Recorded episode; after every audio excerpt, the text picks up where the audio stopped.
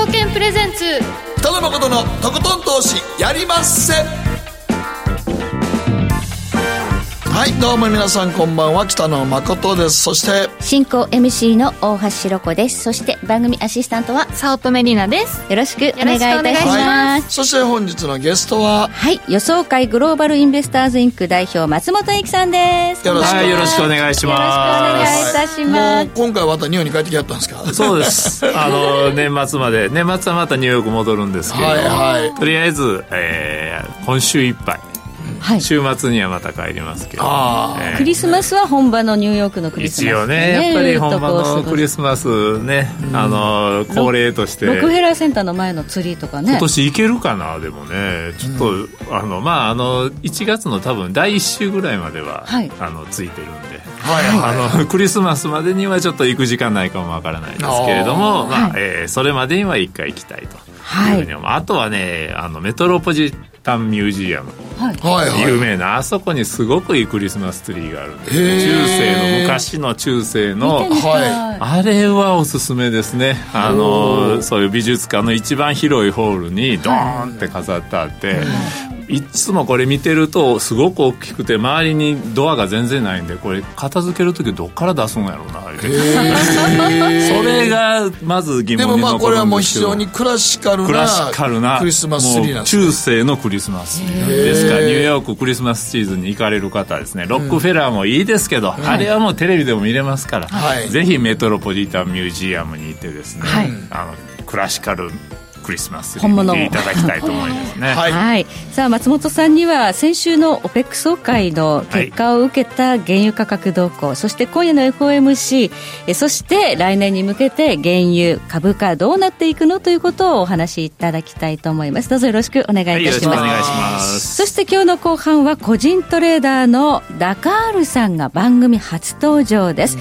大手企業の為替担当のお仕事してらっしゃるということで、おそらく、まあ、こういう方の番組出演は初めてということで、まあ、どういうお仕事なのかということを含めまして、えーお仕事の内容をちょっとお伺いして、まあ、ご本人も FX トレードやってらっしゃるということで、えーその手法、えーかなり、えーたくさんの、まあ、メディアから取材されて、まあ、露出もしていらっしゃいますが、えー顔出しと声出しは NG ということで、そこだけはご勘弁いただきたいんですが、その手法に迫っていきたいと思いますので、えーこちらもご期待いただければと思います。えーそして、この時期になってきました、投稿テーマ、我が家の大掃除事情です。さあ、年末までに今年の1年の汚れをすっきりと、きれいにお掃除いたしましょうということで、松本さんは忙しくて掃除する余裕ないですね。東京の部屋もはい掃除して帰らないとダメですし、向こう戻った向こう戻ったで自分とこの家もやらなあかんと あの2回やらなあかんとなかなか大変ですけれども。この時期は忙しいですよね。ということで皆さんのお家の大掃除事情を送ってください。番組後半でご紹介をさせていただきます。ということでこの後誠とひろ子の週刊気になるニュースから早速スタートです。北野誠のとことん投資やりまっせ。誠さんより私についてきなさい。わかりましたこの番組は良質な金融サービスをもっと使いやすくもっとリーズナブルに GMO クリック証券の提供でお送りします。誠とひろ子の週刊気になるニュースさて、ここからは誠とひろ子の週間気になるニュースです。今日一日のマーケットデータに加えまして、この一週間に起こった国内外の気になる政治経済ニューストピックなどをピックアップしてまいります。まずは今日の日経平均です。18円33銭安、23,391円86銭で取引を終了しました。え今日は一時23,333円と、まあ、ゾロ目で3が揃うというようなところまでえ下がる局面があったんですが、大崩れということでもなく、まあ、ちょっと小動きに終わったかな。まあ、15日のことがあるので、はい。ね、米中貿易の協議がね、どうなるか全然分かれん。関税がどうなるか分かれへんのでね、追加関税第4弾が。うん発動するというのが一応決まってるんだけど、延期すんじゃないの？というのが今のマーケットの楽観なんか頼りのないのが元気な証拠みたいな。決まるまではなんかみんな楽観的にあの捉えるような感じだね本当にね。ねちょっとそのいろんな人がね、クドロ NEC のね、代表とか、あとはナバロさんとか、うん、農務長官とか、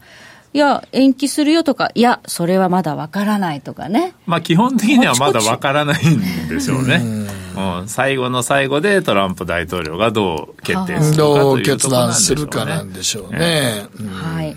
まあ、ということで、マーケットも動きづらいと。いうことでしょうか、ね、そうですね、最近はちょっとそういう楽観的な見方にも反応が見あの鈍くなってきたんで、うん、そういう意味ではもうさすがにもうそろそろあの方向を決めてくださいよ白黒はっきりつけてくださいよってマーケットから催促され始めてるのかなという気はしますね、うん、そうですね。はい。ニューヨークダウ昨日は27ドル88セント安。2万7881ドル72セントで取引終了。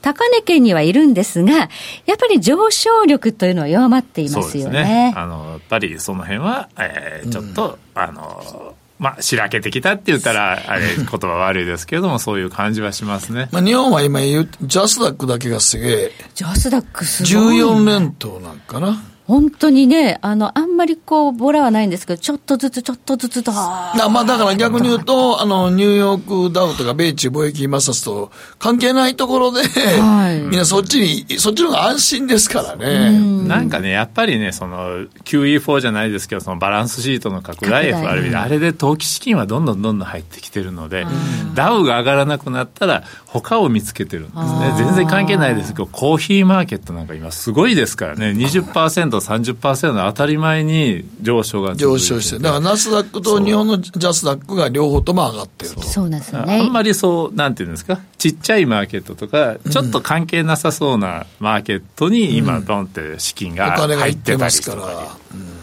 はい。まあ、政府が出したね、あの大型の、まあ、補正予算っていう、あの辺にも、うん、まあ、かなりその銘柄物色というね、うん。国土強靭化銘柄がかなり買われているとかいうのがあるようですけれども、まあ、コーヒー、あと粗糖とか、材料ないんだけど上がっているようなところもあって、ちょっとこう、うん、まだ金は溢れてんねんけど、そう、マネーが溢れてる。溢れてるけど、どこ行くねんどこ行くねっていう。で不安定なとこよりも、もうちょっとそんな関係ないとこ行っとこうやっていうことですよね。そういうことですね、本当に。だからまあ、ちょっとね、忘れていたような市場をちょっっと見てると、わあ、こんなになってるっていう。とかいうのはもういっぱい。まあ、あとはそれをね、どれだけいち早く見つけるかっていうのがね。うんえーそうですね。で、金利がどうなるかということなんですが、先週の雇用統計は、本当にいい数字でした、ね、あれは火の打ちどころないあの強気の内容でしたね、うん、本当に。はい。だから逆に言うと、あの数字があるからトランプ大統領は中国との貿易でも強気に出れるっていう数字の裏付けできましたからね、あれで。うん、そうですよね。文句ないだろうってことになっちゃいますよね。うん、はい。ということで、今夜 FOMC ですが、あの雇用統計の数字を受けては、もう利下げというのは打ち止め、まあ、ほぼほぼ確信を持って、まあ、今のところはそうでしょうね、その政策的には何も、えー、見るところはないと思いますね。そうわざわざ何かあの数字受けてね、まだ利下げするっていう方向もないでしょうから、今日はだからもう別に FRB あっても何もしないでしょうからね。はい。まあ、このあたりもね、また後ほどゆっくりとお話を伺っていきたいと思うんですが、アメリカの10年債利回りは1.830というところで、うん、金利もあんまり上がってくる兆候もないんですね。そう、上がる上がると言われながらも、これもやっぱり、まあ結局は米中の方向性がはっきりしないまでは大きなトレンドっていうのはやっぱりできにくいということなんでしょうね。はい。えそしてニューヨーク金市場ですが、昨日は3ドル20セント高、1468ドル10セントで取引終了しました。まあ、株価がこれだけで高いところにあるということになると、金は、まあ、基本的にはあまり良くないはずなんですが、まだ高止まり中ですので、まあ、不安。金余り。そうそう。金余りですね、マネはこっちにも入ってるという状況です。うん、えそして原油価格ですが、えー、現在59ドル2セントで推移。これは OPEC 総会を受けての、まあ、詳しい原油解説はまた後ほど、はい、ゆっくりとお願いしたいと思います。ではここでりなちゃんの1週間気になったニュース、はい、えー、今週はお客様は神様です。店員を苦しめるカスタマーハラスメントというニュースなんですが顧客によるサービス提供者への過剰なクレームや迷惑行為、常識を超えた悪質なクレームをするカスタマーハラスメントが社会問題となっているとのことで、ネット上ではそのカスハラの体験談も今話題になっているそうなんですけど、あの、例えば、天丼のタレが車のシートにこぼれたからクリーニング代2万をよこせと。はい。いや、こぼしたのはあ、多分自分。はい。えー、はい。あとは、その、スーパーのレジで小銭を投げつけられたや、牛丼をテイクアウトした客からの電話で作り直して持ってこいと言われ、持ってったところ、こんなの違うと牛丼を投げつけられた。土下座を強要された。あれ、土下座強要したらもう犯罪ですからね。ああ、脅迫罪とか。あ、もう脅迫罪です。なるほど。あれ警察呼べますよ。えー、なんか結構土下座の動画をアップして問題になったことありましたね、いや、あれ土下座は本当に強要罪なんですよ。あ,、あれはもう、あの、もうはっきりとした犯罪ですから、土下座強要は。そうですか。覚えておいてください、皆さん。はい、なんかそのカスハラをする人のほとんどが SNS で拡散してやるっていうらしいんです新たな脅しなんですね、はい、あのもうネットでばらすぞとか、書くぞとか、はい、はい、やっぱそう言われるとお店の評判下がるだろうとかって、ちょっとひるんじゃうっていうね、悪いことしてなくても思う、そこをついてるんでしょうかね。困りましたね、悪くないんだったら、こうピシャッとやった方がいいんですけど、うん、ピシャッとしないとだめなんですよ、もう突き上がりますから。やっぱり弱みを見せると、まあ、いろいろ余計余計に言ってくるんですか。はい。はい。天丼ね、そんな汁こぼして、テイクアウトの天丼の汁こぼしたらお前の勝手ですよ。知りませんがって言って。でもちょっと昔ね、あの僕のあの知り合いがね、めちゃくちゃ面白いことがあってね、あの、普通のハンバーガーショップ行ってね、あの、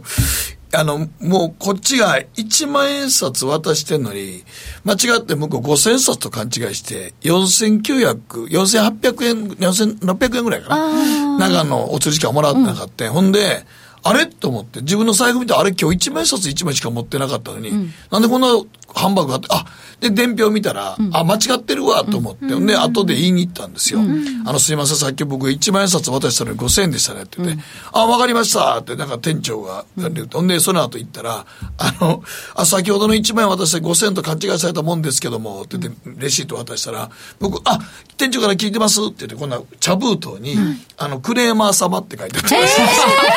ひどい。マジで。えー、いやいや、えー、そええそのクレーマー様っていう封筒をほんま抜いて渡さなあかんの。そのままアルバイトは、クレーマー様って書いた封筒をそのまま渡して。ちょっとそれもね、ちょっと気悪いですね。お金は戻ってきたけれども。気悪い。二度とかな、もう。それ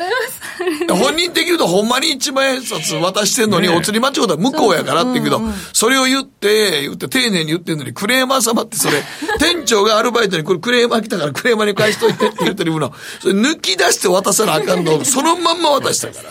ら。ちょっとバイトもね、抜けてますね。バイト抜けてますね。抜けてましたね。あれは俺のとの知り合いから聞いて爆笑しました。しばらくそいつのあだ名クレーマー様になってますしかも、サマってつけてる。サマってつけてるんですよ。そう、その辺は、あの、ちゃんと、なんていうんですか、あの、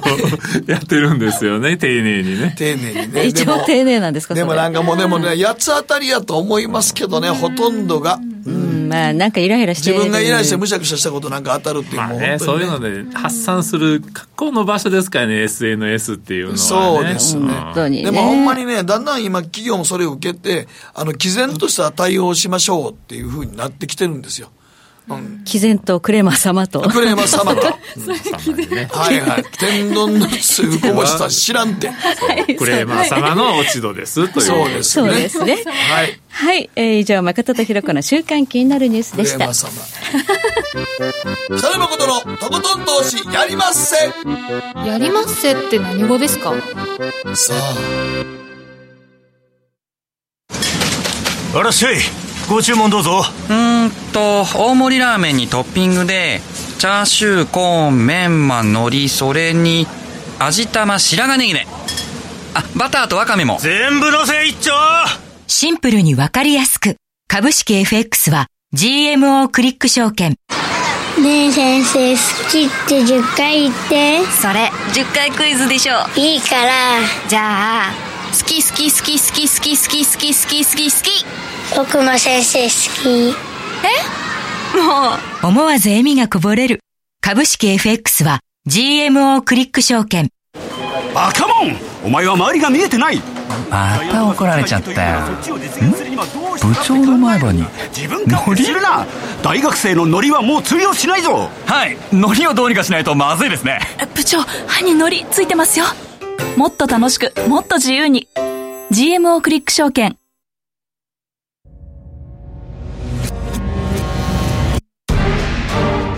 北野誠のとことん投資やりまっせ誠さんより私についてきなさいわかりました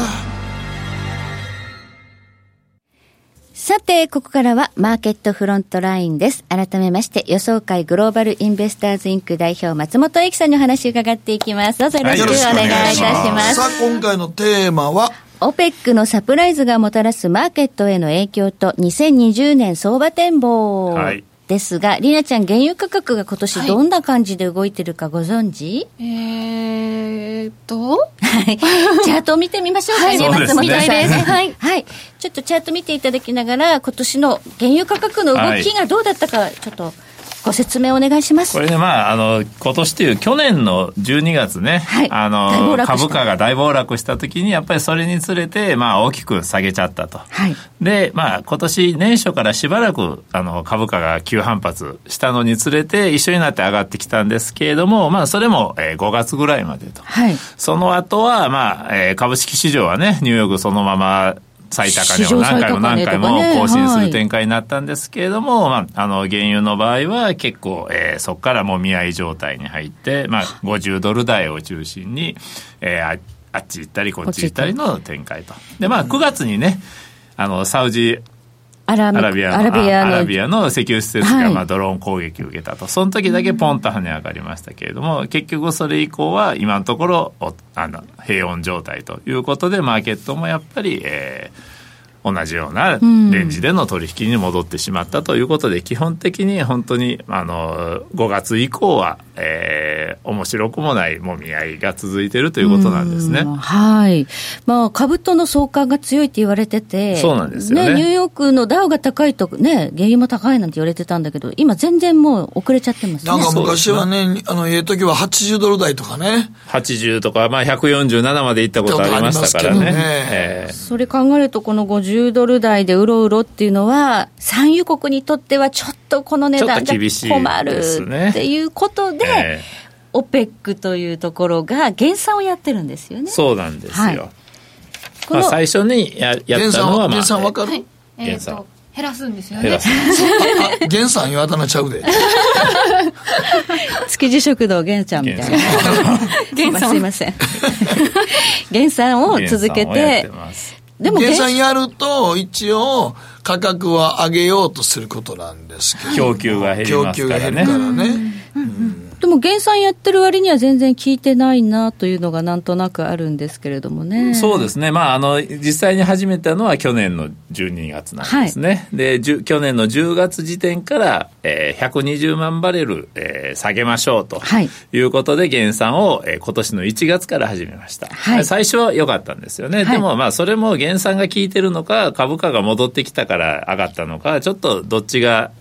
主な理由のがわからないんですけど、まあ、上がりましたと、はい、ただそれ以降はやっぱり頭打ちという状況続いてますね。はい、ということで、先週12月5日から6日、OPEC の定例総会、定例総会というのは6月と12月と年に2回あるんですが、はい、その12月の総会がありました。大注目でした。結果、どういう内容でしたでしょうか？そうですね。えー、結局は、えー、今120万バレル今言いましたけれども、にさらに50万バレル上乗せ。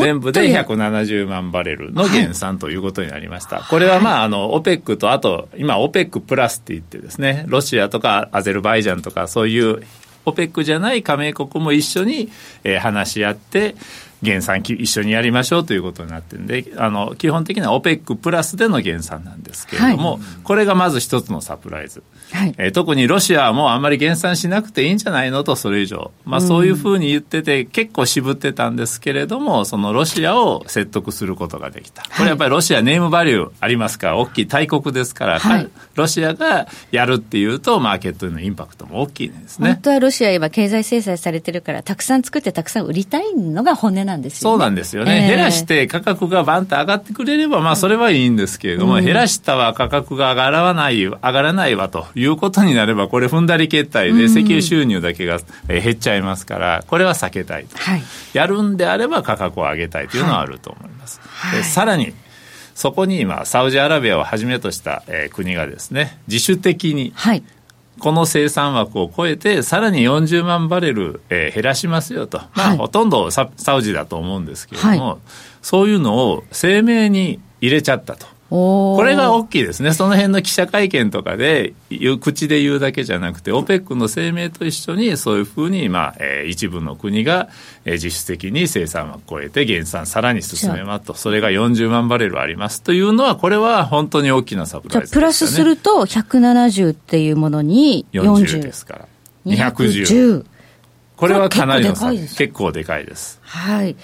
この210万バレルの減産が始まるのが年明け1月から。1月です。はい。ただ3月までですよね。基本的にこの前の6月の総会の時に3月までに延長して、それは変わらなかったんですね。ただ、その代わり、えー、3月にもう一度臨時総会をやりますと、その時にまあ状況を見てもう一度話し合いましょうということになりましたから、はい、まあとりあえずその辺は、えー、なんていうんですか、あまり長い長期間、それを、まあ、減産を、あの、確約しちゃったら、いろいろと、えー、ちょっと細かく見直していきましょうということでしょうかね。じゃあ1月から3月は、えー、170から210万バレルの減産。これは大きいですね。大きい割にはですけど、原油価格はあんまり上がってなくないですか？そうですね。あの、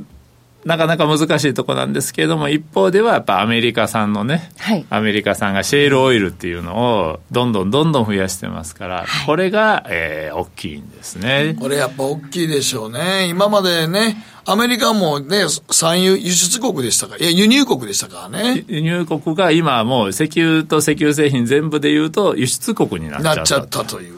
これはもう、ものすごい革命ですよね。そうなんですよ。まあ、アメリカって結構産油国で、あの、掘るとこを探しはいっぱいあるんですよね。ただ、まあ、環境規制とかなんとかで、えー、掘れない部分が多いんですけれども、うん、その気になったらアメリカは本気出したらもっと掘れるんですけれども、うん、その中で、まあ、シェールオイルっていうのは、これは、まあ、明らかに技術革新によって、今までそこにあるのが分かってるのに、掘れなかったものが掘れるようになったと。うんいうことで結構硬い投資なんですね、うん、技術さえあれば、はい、でまあそれにどんどんどんどんお金がつぎ込まれていって、えー、生産量が増えてると、うん、ですから、えー、OPEC が少々減産した程度ではえー、需給が引き締まってこないと、はい、それが、えー、上値の重い大きな理由なんですね。そうですね。その中東、まあ、OPEC、それからね、OPEC プラスの非 OPEC 諸国がどんなに減産しても、アメリカがすごい勢いで増産してる。この増産のペースってめちゃくちゃ大きいですね。そうですね。あの、下手したら、あの、月に2、30万バレルずつは増えてますから、うん、すごいな。そうなると、まあ、月に30万としても3か月で100万ですから、はい、まあ、今回50と40で90万ですから、アメリカ3か月あれば、十分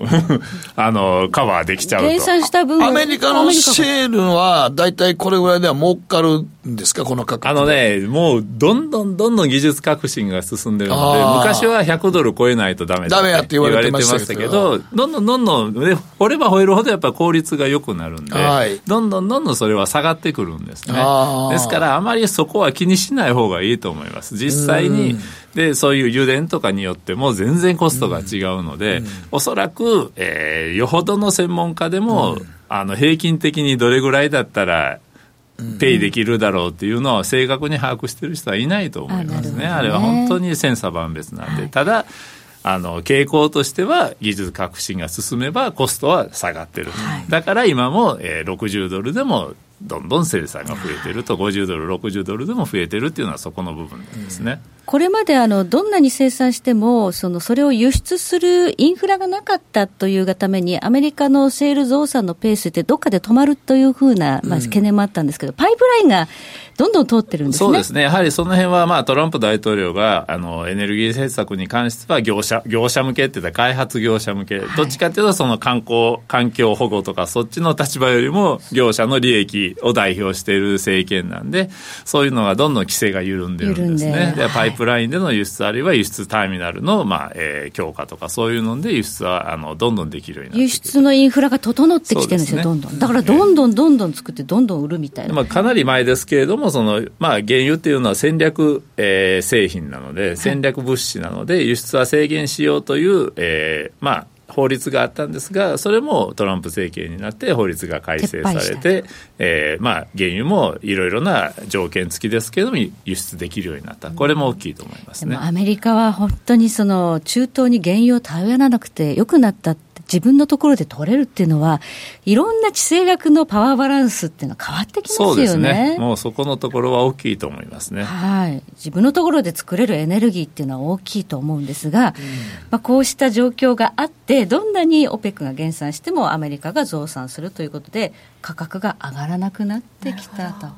いうことがあるんですよね。そうですね。はい。サウジアラムコどうなんですか、ね、今日ですね。そう、今日。今日ですよ。どうやら、えー、あそこのなんか取引所の値幅制限が10%、はい、で、値幅制限を超えた値が、えー、まあ、値が、ですから値がついてないということみたいですけれどもね。うんまあ、まあ、一応、まあ、ストップ高レベルでの値付けになるんでしょうかね、ねえー、どうなんでしょうか、まあ、あの原油価格が上がれば、やっぱり石油会社の株価っていうのは、資産価値が上がるので、必ず上がるんですね。それは別にアラムコにかかわらず、まあ、アメリカの石油会社も日本の、えー、石油会社も一緒ですけれども、ですからやっぱりサウジは IPO 前には、なんとかして価格を高止まりさせて、うん、本当はもっと60ドルを WTI だったらね、超えて、えー、上に上げたかったんでしょうけれど、まあ、それはできなかったけれども、えー、やっぱり OPEC であれだけの積極的に減産やろうって呼びかけたのは、やっぱり、えー、アラムコの上場があったからだと、そういうふうには思いますね。はいまあ、今日アラムコの上場というのは、もうすごい時価総額、えー、アップルの総額を抜いてるわけですよね。はい、えー、1兆ドル超の企業価値のアップルを抜いて1兆7000億ドルと185兆円ということになりますので、でね、えー、世界最大と。まあでも、まあこっからですけどね。まあ、そうなんですよ。いや結局、だからこれをやって何したいんやと、これからと。うん。本当に、あの、サウジアラビアって原油の埋蔵量をね、あの、アラムコが発表してるだけあるのかどうかって、疑問視されてるんですよ、ね、そう、いろいろとあるんですよね、その辺に関しては。まあ、わからない、ね、地中奥深いく眠ってるもんですからね。わからないです。わからない部分もありますし。まあ、そういうのの、まあ、えー、なんていうの、検査方法とか、えー、査定方法なんかもあって、結局アメリカとかの上場っていうのは、まあ、難しいというふうになったといういきさつも聞いてますからね、海外の上場だと、企業の資産価値っていうのをこう、つまびらかにしないといけないので、うん、そうその辺の、まあ、開示基準っていうのは厳しくて、ちょっとサウジあるのかは、まあ、埋蔵量が本当に言ってるだけあるのかどうかって、調査されると困るらしくて、海外上場は難しいって言われてるんですよね。まあ、こうした原油価格が、じゃあ、あんまり上がらないというような状況が続く中で、えー、アメリカの株式市場は、まあ、ちょっと材料待ちですけど、今週の場合は、ただ、史上最高値圏ですね、そうですね、もうこれはね、本当に、まあえー、15日に、えー、対中追加関税やるのかやらないのか、うん、まあ、もっとそれ以前に、えー、米中のその第一段階の合意、これできるのかできないのか、うん、まあ、それ待ちなんですけれども、はい何一つ決まらないんですよね、結局は。はいえー、ただ、まあ、なんか本当に決まらない、頼りのないのは元気な証拠みたいにですね、なんか本当に決まらない分、なんか市場の期待がどんどんどんどん高くなって、買いが集まってきているというのが今の状況ですよね。はい、ですから、これ、ね、どっかでただ白黒はっきりつけないとダメなんで。それがまあ一つの試金石となるのが15日、完全発動するのか、はい、延期するのかって言われてるんですけど、まあ、延期点は結局、昨日あたりから聞かれるようになってきましたんで、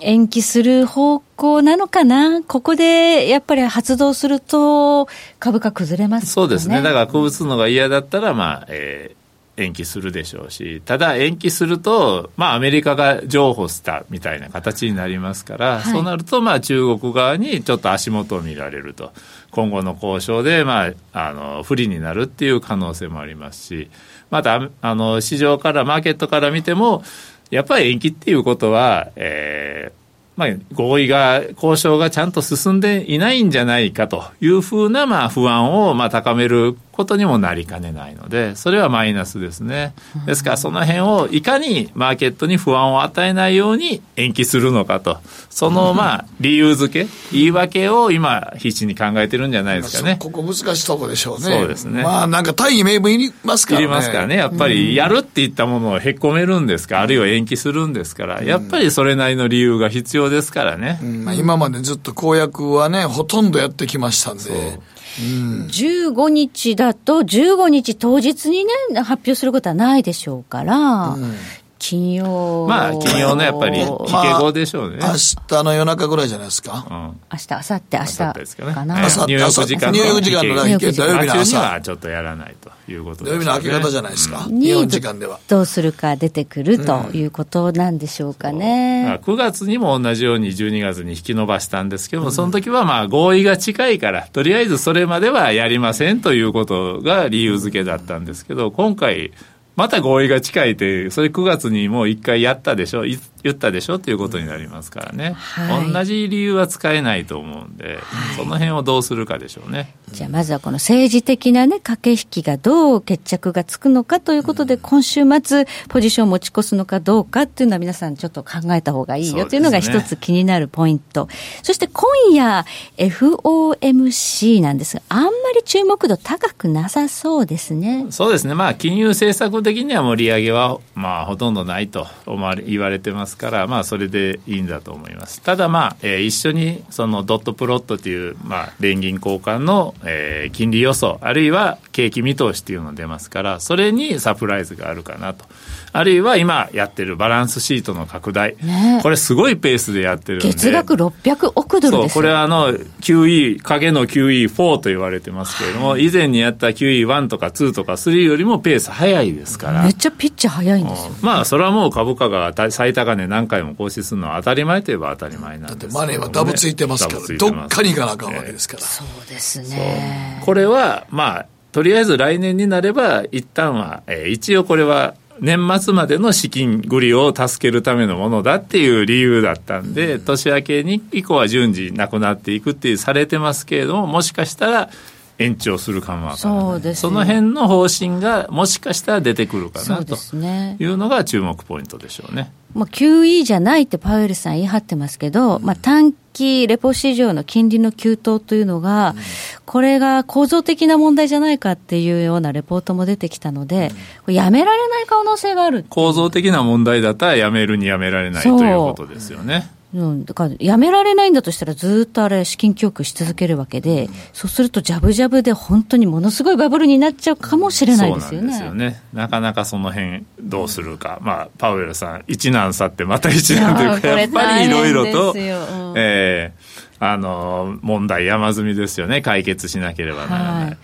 でも日本と同じように、もうどんどん緩和し続けないと、だから出口も難しくなっちゃうという状況そういうことになりますね。ね結局、日本と同じような、えー、状況に陥ってしまうということになるのかもしれないですね。はい、まだ今はね、金利がある程度の水準あるので、利下げ余地もあるし、はい、またそこまでの状況じゃないですけれども、これどうなるのかなというところですよね。ということで、まあ、このあの FOMC は会見あたりで、そのあたり突っ込まれたときにパウエルさん、なんていうのかな、ね、と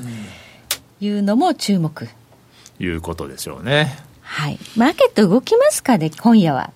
まあ、多分 FOMC では動かないと思いますけれども、はい、まあ、それよりもやっぱり米中関係、はい、15日の関税引き上げ、あ追加関税、まあ、その辺で何かまた不定期発言が出てくる可能性はありますから、はい、結局まあそっちの方ただ、えー、白黒はっきりさせるような決定的な発表でない限りは一時的なものなんでしょうねマーケットの反応本当に鈍くなってきてますからはい、えーということで、ここまでマーケットフロントライン、松本由紀さんにお話伺いました。ありがとうございました。はい、どうもありがとうございました。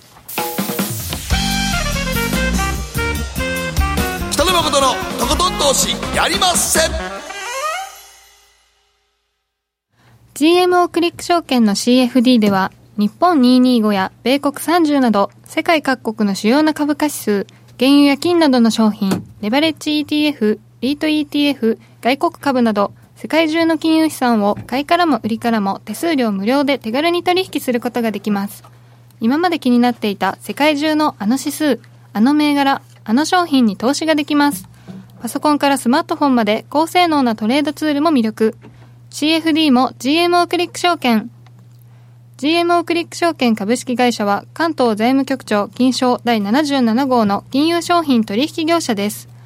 当社取扱いの金融商品のお取引にあたっては価格変動などの理由により投資元本を超える損失が発生することがあります。お取引をする際は当社のホームページや契約締結前交付書面にて手数料などの諸経費及びリスクについて十分ご確認ください。北野誠のとことん投資やりまっせやりまっせって何語ですか？さあマーケットのリアル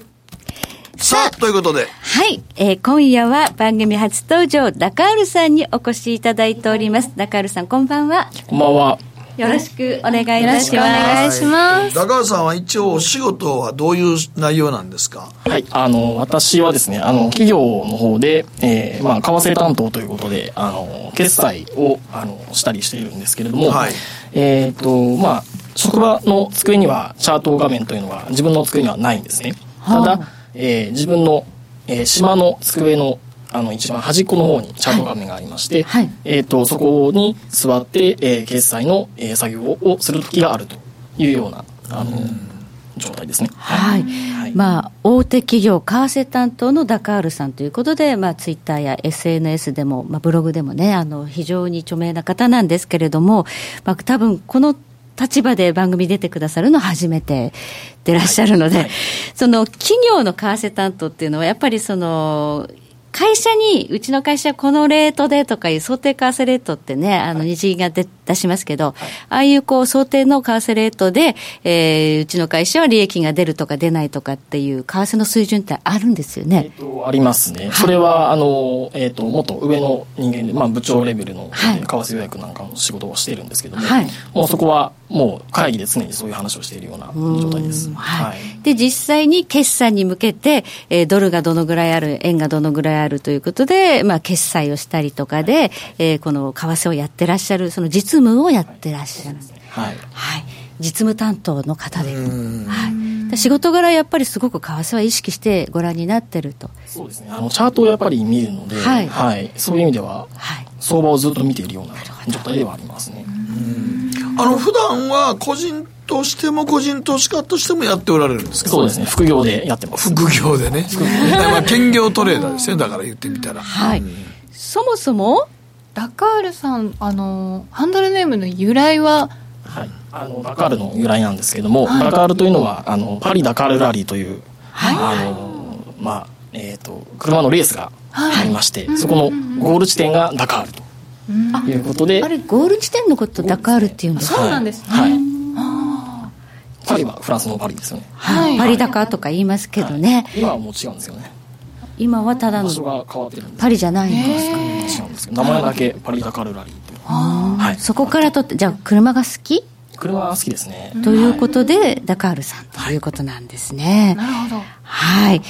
という、まあ、お仕事でも為替というのをね、意識していつもこう見ているということで、まあ、副業の中で、え自分も FX というのをトレードされているということですが、どういうトレードをやられてるんですか？はい、あの、ザラバを見て、えー、スキャルピングをするということをやってます。へえ。ど、どれぐらいのあれを使ってるんですか、時間軸は。はい、えっ、ー、と、時間 C はですね、あの、最終的には1分足を見てるんですが。1分足か。最終的には、ね、最終的には。スケールやるときは。でも、えーはいはい、全体ではもっと分析するときはそうですね。あの、一番大きな時間足は週足を見てるんですね。週足はい。あの、3つ常時監視のあの時間足がありまして、えー、週足、えー、4時間足、それから15分足を見ています。週足と、あれ、日足は見ないの？日足はそんなに見ないんです。えー、週足4時間15分。で、エントリーするときは1分足とか使ったりもすると。はい、最後は見てるっていう感じです、ね、はい。じゃあ、そのぐらいの時間軸のものを、通貨ペアでいうとどのぐらい意識して見てらっしゃるんですか、えーと、通貨ペアの数っていう意味では、えーと、4かける、えーと、4なんで16通りですね。はい、はい、16通貨ペア。通貨ペア。で、えー、とそれがさっき言った3つの時間足があるので 16×3 で多分、えー、と48ですかね。48画面を。画面の数としては48 48画面、時間足が3つあるんでそういう一つのドル円に関して時間足が週4時間足15分、はい、15分、はいあと16かける3そう、はい、それだけをそれでずっとこう、まあ、監視しながら、えーとまあ、じゃあどれかの通貨をエントリーしようっていうのは動き出した時なんですか？えっ、とそうですね。動き出した時の、えー、タイミングを見て入る時もありますし、うん、全体がこうダラダラえー、動いている時にその動いている方向に入るという時もあります。はい、そのかザラ場をこう監視しながらねあのやるって言ってもその、まあ、お仕事中はできないわけだからやっぱり見るのは夕方以降夜中の時間帯？そうですね、えーと、入浴時間になるんですが、はい、帰ってから見てます。はい。はい。まあ、動きが一番出る時間帯ではありますよね。はい、じゃあこれ見ながらやるってことは、どうです？注文の出し方っていうのは、その、差し置いて寝たりしないんですか？明日の会社のためにとか。えー、と寝てる間に自分のポジションが動くのが嫌なので、はい、えっ、と、必ず動いてる時に自分で見てエントリーをするっていうやり方をしてます。え、じゃあ。自分でエントリーしたら、はいもう絶対起きてる間にもう大体決済するんですかねはいじゃあもうスキャルからデーって言っても短いデーですか？短いデーですね。やるとしても。そうなんですね、はい、じゃあそのポジション持ち越さないであとは指し値することもないんですか？じゃあ。指し値もほぼしないですねはい、だからまあ動き動いてる通貨にその動きを見て注目してその動きのトレンドの方についていくっていうパターンですかね。はい、ほう。でも48見ててなかなかどれが動いてるってすぐ分かるっていうのはもう慣れてきたってことですよね。もうそのやり方で何何年ぐらいやってるんですか？えっと2013年ぐらいからやってるんで、うん、えっと6年になるんですかね。おお。はいはい。まあ、指し値を使わず、自分の見ている、監視している時間帯に動いたものを、裁量で自分の手でエントリーすると。はい成り行きでいいんですよね、そうすると。はい、一本足やったらもう成り行き以外ないですから ね、最後。最終的に。ただまあ、あの、エントリーするときの、その、まあ、動いた通貨で、そのタイミングを測るのに、あの、インジケーター、テクニカル分析っていうのは何か使ってらっしゃいますか、はい、あの、テクニカルは4つ使っていまして、はい、えっ、ー、と、まあ、トレンド相場とレンジ相場で、えー、分けているんですけども、はい、えっ、ー、と、トレンド相場で、えっ、と、使うのが、ボリンジャーバンド、それから一目均衡表ですね。とそれから、えっ、と、レンジ相場で使っているのが RSI と MACD を使っています。なるほど。はい。レンジ相場の時は、おしれた系を使うんですね。はい、そうですね。はい。あの、買われすぎとか売られすぎのサインというので、はい、逆張り。はい。トレンド系は、ボリバンと一目金衡表って一緒に出したらガチャガチャしますよね。えっ、と、そうですね。あんまり一緒に出すことはなくて、はい、ボリンジャーバンドは、えー、トレンドが継続している時によく使います。で、それから、えっ、ー、と、一目金衡表は、雲抜けを見るので、はい、あの、トレンドを例えば、えっ、ー、と、下落した後に上昇に転じるタイミングとかを見るときに、一目金衡表を見てます。はい。じゃあトレンドのある相場はスイッチしながら2つを使い分けているということですね。でも、そのやり方で見てると、あの、まあ、ボックスのこのレンジの時と動き出す時、まあ、ボリバンは動き出す時有効ですけど、時々騙しもあって、あの、あれボックスやったんかいう時ないですか？ありますね。で、うん、ボリンジャーバンドは僕は、あの、大抵いつも最後負けるんですよ。ずっと続けてるんで。で、ただ、その、えっ、ー、と、最後負けるんですけど、トータルで勝つっていうのを目指してるんで、うん、ってなってくると、やっぱり気をつけるべきは、最初の入りの速さですよね、うん、なるべくそのトレンドの最初の段階で入るっていうのは意識してます、はい、そういうのそれはその最後負けるということが多いから。初動で入るためにはボリバンの、まあ、このエクスパンション。バンドウォークバンドウォークですね、はい、はいはい。それを見つけるということで、まあね、逆張りでやってるといつかそこで負けるので、まあ、そこをこうスイッチングするっていうのがなかなか難しそうですけど、これがうまくやれてると。それは、えー、っと、だから、厳密に言うとそんなにうまくスイッチングはしてないんですよね。あはい、あの、最後負けて終わって、もうそのチャートから目を離すんですよ。違うチャートに行く感じ。で続けることが多いですね。じゃあ、監視している通貨ペア多いので、はい、しかも、まあ、持ってる保有時間短いので、うんあんまりこう執着しないで、じゃあ勝率はあんまり高くないんです勝率はあんまり高くないです。で、えっと、なんで、あんまり、あの、気分も良くないじゃないですか。負けて終わってるので。うん、変えると気分転換にもなるので、うん、そういう感じで結構、割とポンポンリズムよくやってます、ね、チャンスのある通貨ペアにピッとスイッチングしていくという形で、はい、まあ、そのトレードは寝る前には全部終わらせると。はいいうスタイルですね。結構この機動的にやれるっていう、うん、まあ若さも必要なのかなってちょっと、うん、ちょっと僕らは若くないからなかなかそのねあの朝も。あの反射人間鈍ってるからね。朝も早いでしょうからね睡眠時間も確保しないといけないでしょう、ね、そうですね。あまり寝なくても大丈夫な人なので、はい、それは羨ましいですね、そのやり方はどこで覚えたんですか？えっ、と僕のトレーディングテクニックに関しては、えっ、ー、と FX の師匠がいまして、はい、師匠に教わりました。師匠、はい、これは名は明かせぬ。名はちょっと明かせぬ それはなんか 講演会かなんか行って教えてもらったとかですか？えっとですねもともとの僕のちょっと為替の取引つながりの仲間がいまして、はい、その仲間があの共通してまあちょっと尊敬しているトレーダーの方がいて、うん、その方から教わったという形ですね。はいまあ、そういうの上手な方いらっしゃいますからね。でも、その人のやり方をそのまんまということではなくて、自分流になってるんですか？そうですね。あの、トレーディングに関しては、えっ、ー、と、師匠から教わってるんですが、はい、あの、最新の相場のやっぱり分析の仕方というのは、自分の職場の分析方法がいいと思っているので、うん、あの、先の分析の、えー、やり方というのは、職場仕込みになります、僕の場合は。はい、で、その後実際にエントリーするタイミングのテクニック的なところですよね、はい、そこは、えー、FX の師匠譲りというような形ですね。じゃ考え方はやっぱりそのね自分のこう会社の仕事で培ったもので、でディールっていうのはまた違うねあのテクニック必要ですからね。取引の取引ですね。そうトレードですね、はい、トレードっていうのはやっぱり違うこう何かえー、テクニック必要になってくるので、それをやっぱり首相に教わったというところを、はい、まあ、組み合わせてやってらっしゃるということですね。これってあの、今から FX 頑張ろうとかいう方でも、ちょっと勉強すれば真似できますかね？できますね。できますか、はい、はい、あの、環境を作ればできると思うので、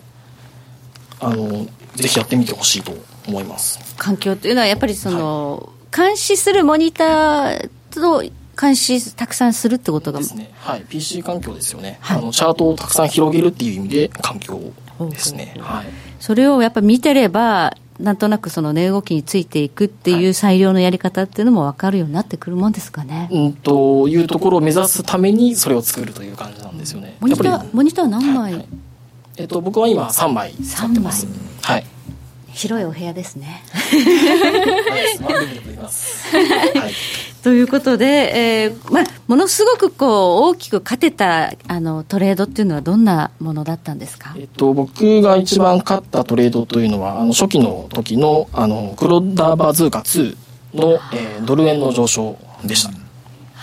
はい、黒田バズーカってなりましたね、日銀がドル円を大きく動かしていた時代が懐かしいぐらい、今、日銀ってあんまりね、うん、会合注目されなくなっちゃってますけれどもね。はい。うん。であのもうこれは思い出したくないっていう損失とかいうのはありますか？えっとすごく大きな負けという意味では僕はそんなにないですね。おない。はい。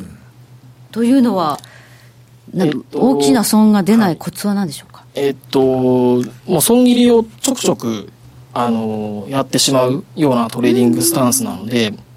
まあ性格的なところも結構あると思うんですが、あの大きく負ける前にもうやめてしまうというのが実情だと思います。はいじゃあ、あの、損失は拡大しないで、ロスカットするというね、まあ、カットするというのは癖になっていると。そうですね。で、うまくいったものだけ利益を伸ばすと。いうことで、トータルで収益はプラスになるということですかね。ね入る前のその分析をやっぱりかなり、あの、しっかりやるように心がけているので、はい、あの、そもそもその、そこまでいきなり逆行したりっていうこと自体がそんなにないですね。その代わりエントリーの回数も実は少な少ない日もあるんですけど、はい。じゃあ毎日エントリーするかっていうとそうじゃない時もあるのありますね。はい、今日はチャンスないやっていう日もあって、はい、ずっと散々見てるのに全く一回も入らないで寝ちゃうとかはあります。あやっぱそうですね、はい、今今注目のやっぱあポンドとかですかね。ポンドじゃないですかね。明日明日総選挙ですね。明日ですね。注目が明日だと思います、うん、これでもしまあ多分保守党が勝つでしょうけど負けることになったらどうなんねんって話ですもんね。そう。なんか調査会社の調査っていうのがいかに当てにならないかっていうのはね、うん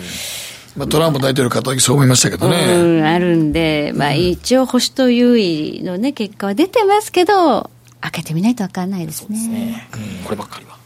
ポンドはちょっとどういうふうにエントリー考えるっていうふうに、今のところ自分の中で何かありますか？えっ、とですね、1週間前だと、はい、今のタイミングあたりで、実は僕買おうと思ってたんですね。うん、あの、明日が選挙というタイミングなので、はい、でも、ちょっと出足が早かったじゃないですか。1週間前から結構ぐわっと上がってしまっているので、えー、ちょっともう今からは僕は、今度は触らないと実際は。じゃあ、はい、結果が出るまでは。ではあるんですけど、はい、結果が出るまでは、あの、まあ、結果出る前に持つっていうのは、やっぱりちょっと一か八かみたいなね、はい、あの、博打みたいなやり方ですので、それはやらないで、結果が出た後の値動きで、チャンスを見つけるということで。明日総選挙で、あさっての朝に7時に確か締め切り、投票締め切りで、その後ま出口調査とかがこうちょっと出てきて、まあ、体制が東京時間の午前中かな。うん、多分そうでしょうね。だから、だからさ、働いてる時に 体制がなるっていうで、そこはね、あんまりでも、午前中張り切ってやると、ろくなことないので、私もあんまりその張り切って見ないようにはして、ちょっと落ち着いてからの方がいいかなというふうにも思うんですけどね。ねニューヨーク時間でだからどう動いてるかでしょうね。でしょうね。それでは速報が出てるでしょうからね、大体出口調査とかね。まあ、はい、東京時間での動きってこう間違ってること結構多いので。いや、もうや山のようそう、トランプ大統領がね、あの、誕生した時だってダーンと下がってたの。でもニューヨーク時間めっちゃ上がりましたからね。そうそうそう。うん、だからその辺はちょっとあまり慌てずにと。ポンドに大注目ということでしょうか。ね。はい。ありがとうございます。今日は番組初出演のダカールさんにお話を伺いました。どうもありがとうございました。はい、し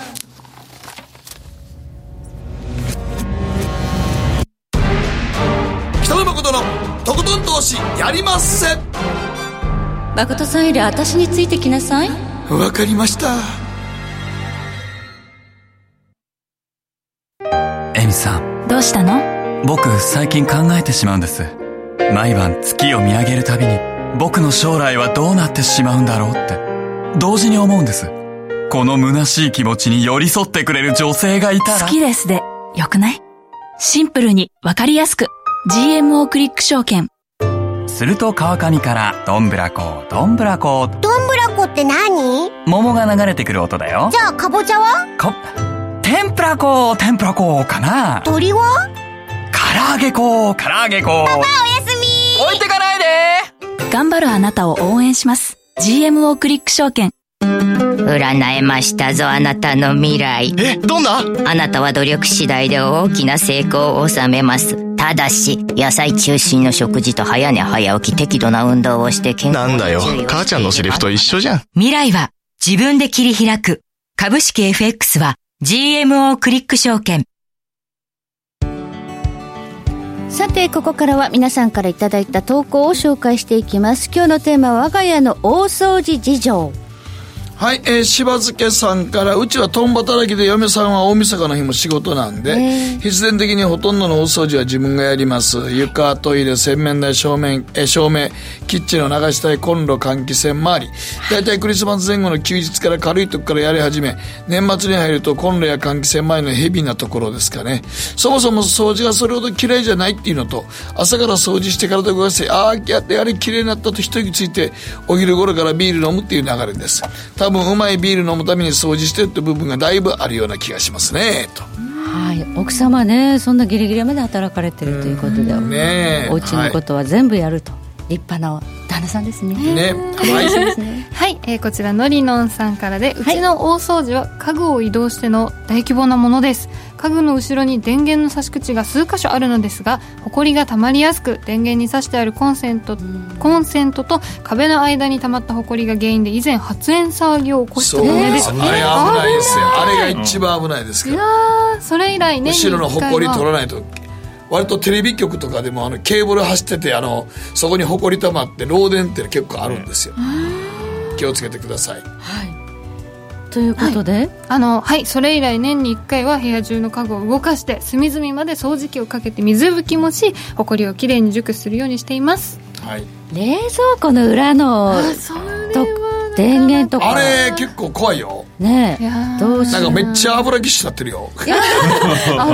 しゅそういえば最近見てない。見てない見てない。見てない。怖いたまにあれ動かされたらあかんよほんま。ええ。私でも冷蔵庫買い替えようと思ってあのポイント還元があるうちに。はい。頑張ってください。頑張ってください。誰もお前の事情は聞いてない。その時にねコンセントチェックしよう。はい。えペンネームチーズさんからいただきました。我が家は12月に入ると毎週テーマを決めて土日に少しずついつもやらないところにスポットを当てて大掃除をしていきます。例えば今年の場合1週目は換気扇。2週目は台所や洗面所の水回り。3週目は冷蔵庫の中という具合ですテーマを決めて毎週お掃除をすると。一日じゃちょっとでもね足りないですもんね。細かくやっとかないと難しいですよやっぱり、はい、はい、ということで大掃除の季節皆さんね綺麗にして新年を迎えましょうということで時計の針は11時26分回っています。北野誠のとことん投資やりまっせ。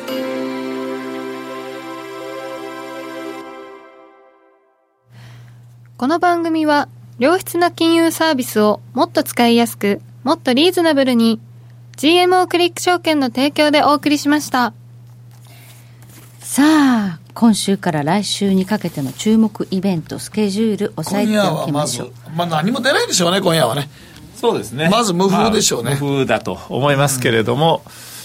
まあ、それよりも僕はどっちかっていうと、その消費者物価指数の方がちょっと気になるところでね、うん、やっぱぶれる可能性があるんで。はいまあ、それを見たら、あとはね、あの関係ないですけども、エネルギーも在庫統計が出るので、はい、まあ、そちらの方も見とかないとだめですし、そうコモディティも経済もやると、もう見るデータが多くて大変なんですよね、本当に。原油も毎週ね、在庫統計とか出てきますからね。はい。そしてなんか、明日は ECB 理事会もあるんですね。あんまり注目されてないえー、ラガルドさん初。初ですよね今回ね、えー、初会見っていうところで、はい、まあそれはちょっと見とかないとあかんかなと、えー。まあ、あとはまあ米中ですね。米中が15日発動、そして、まあ、日銀短観はもうどうでもいいかな。悲しいけどまあ注目度低いですね。低いですね。まあでも10月からやっぱり消費税上げてね結構消費落ち込んでますからねそうあそういえば今日あのちょっと手紙を送ったら消費税で切手の値段上がってるんです上がってますよ。でも知らなくて送ったら「着きました」って向こうから連絡来たんで「あええんかい」って思っていや多分向こうが2円払ってますよ。え本当本当2円払ってます。そう払わされてますよ。2円まあまあ2円ぐらい大企業やからええかもまあいいでしょう。はいということで引き続きね延長戦でもお二人にはお話伺っていきたいと思います、はい、ここまでダカールさんそして松本さんどうもありがとうございました、はい、どうもありがとうございました